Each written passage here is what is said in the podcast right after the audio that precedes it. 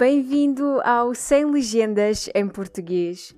O meu nome é Cristina e vou acompanhar-te nesta tua aventura que é aprender a língua portuguesa.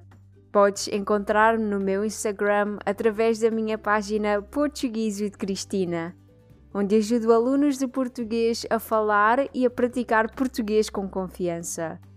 Bem-vindo a mais um episódio. Esta semana tem sido um pouco caótica e por isso o episódio veio um pouco mais tarde, mas preferi partilhar um episódio atrasado mas minimamente aceitável, em vez de um episódio apressado, sem pés nem cabeça. E a tua semana? Como tem sido? Espero que esteja a correr tudo bem. No outro dia, enquanto passeava com a Penny na rua, tive uma ideia fantástica para partilhar aqui no Sem Legendas em Português. Comparações. No final do episódio já te explico a fonte da minha inspiração, por isso, fica por aí. Mas sim, eu decidi que hoje iríamos falar sobre comparações.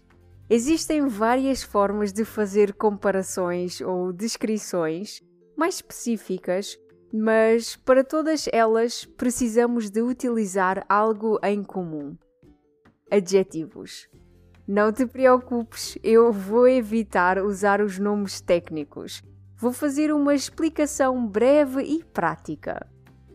Nós temos o hábito de fazer comparações em quase todas as situações possíveis entre pessoas, entre situações, sítios, produtos e é algo totalmente comum de fazermos. Para compararmos duas coisas, precisamos apenas de utilizar dois tipos de expressões. Número 1. Um, mais do que. Para comparar coisas diferentes a língua portuguesa é mais fácil do que a língua chinesa. A Penny é mais adorável do que a Cristina. Também podemos usar a expressão menos do que, mas acho que não é tão comum. Ah, e tem cuidado com os adjetivos irregulares.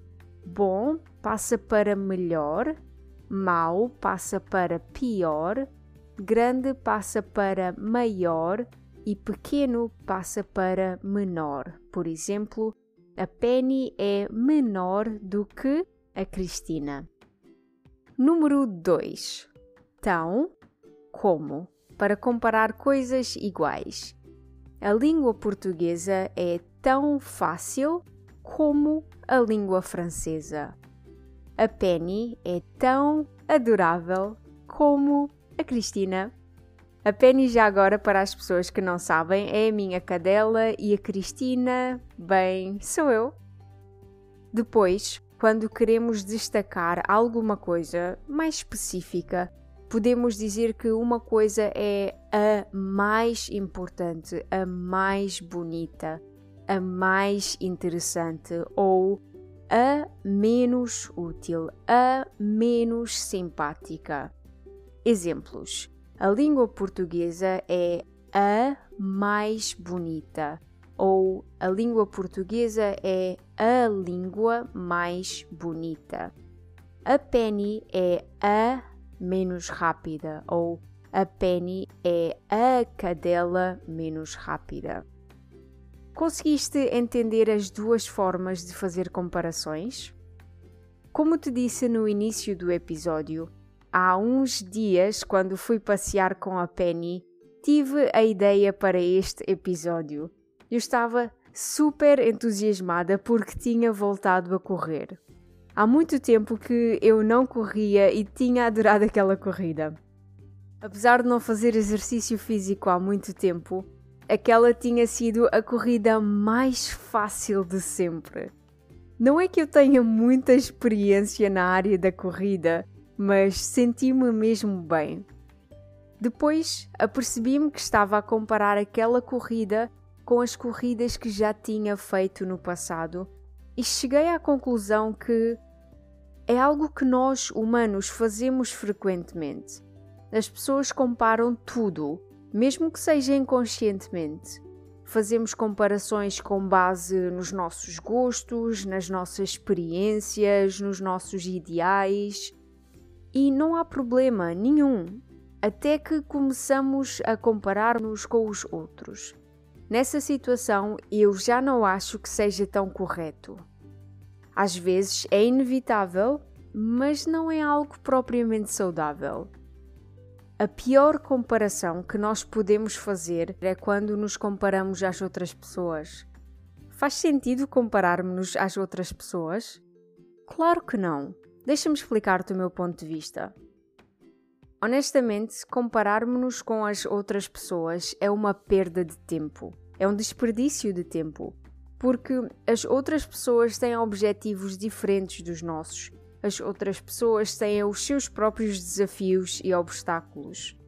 Se estas comparações nos ajudassem a progredir, seria ótimo. Não me leves a mal, mas na maior parte dos cenários não nos ajuda. Na maior parte das vezes só nos desmotiva. E eu sou igual. Eu também me costumo comparar e acho que é por isso que fiquei tão contente por ter achado aquela corrida fácil porque eu não me estava a comparar aos outros, eu estava a comparar-me a mim própria, à Cristina do passado. E tal como disse numa das publicações que fiz no Instagram há umas semanas, eu sou a minha maior rival e comparar-me e avaliar a Cristina do passado é a melhor métrica para evoluir. Faz sentido a minha teoria? Bem, espero que sim. Espero que tu também possas tentar pôr a minha teoria em prática. Espero que tu possas agir da mesma forma, mas com a língua portuguesa. Espero que tu possas considerar-te o teu maior rival e que te compares com as coisas que já aprendeste até hoje e não com o que os outros já aprenderam ou com as conversas que eles já conseguem ter. Eu espero que tu possas ser a tua própria fonte de inspiração e de motivação para ultrapassares os teus desafios e atingires os teus objetivos. Reparaste que nesta pequena história fiz várias comparações e utilizei vários adjetivos? Vou fazer-te uma recomendação.